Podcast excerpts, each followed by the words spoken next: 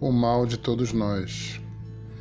Evangelho de Mateus, capítulo 27, versículo 24. Percebendo Pilatos que não conseguia demover o povo, mas, ao contrário, um princípio de tumulto já era visível, ordenou que lhe trouxessem água.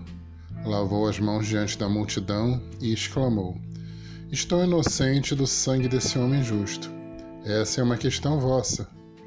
E todo o povo respondeu: Caia sobre nossas cabeças o seu sangue e sobre nossos filhos.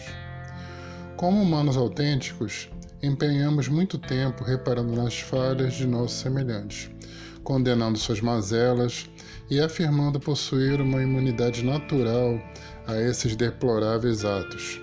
Porém, carregamos em nós, inconscientemente ou não, a mancha negra da omissão. Tiago escreveu uma epístola que dizia: Aquele, pois, que sabe fazer o bem e não faz, comete pecado. Essa passagem traduz bem o que é esse terrível desvio de caráter. Omissão é a conduta pela qual alguém deixa de fazer algo que seria obrigado a fazer, ou que teria condições de executar, por má fé, comodismo ou por não enxergar vantagem nisso. Assim, o denso e assustador mundo em que vivemos toma forma o resultado visível da nossa imobilidade covarde. Somos omissos quando nos calamos diante da falta de caráter de nossos governantes, das leis injustas que são aprovadas. Nossa indiferença criminosa autentica esses desmandos. Somos omissos ao contemplar pessoas humildes serem ludibriadas por insensíveis manipuladores da fé, vendendo ilusões por um alto preço. Somos omissos quando assistimos pacientes morrerem na fila de atendimento.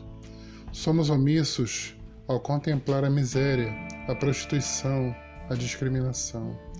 Somos omissos ao adquirir mercadoria roubada ou comprada de quem explora seus funcionários em regime análogo à escravidão, mesmo sabendo disso, atraídos pelo baixo preço. Somos omissos quando fingimos não ouvir a voz sofrida de quem suplica Somos omissos quando nos negamos a dar um simples conselho que seria providencial para evitar a queda de alguém. Até quando seremos assim? Até a nossa queda?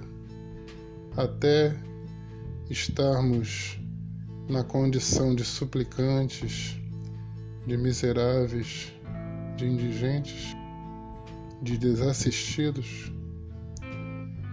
Acesse www.banhodalma.com. Banho da Alma, cultura e paz interior.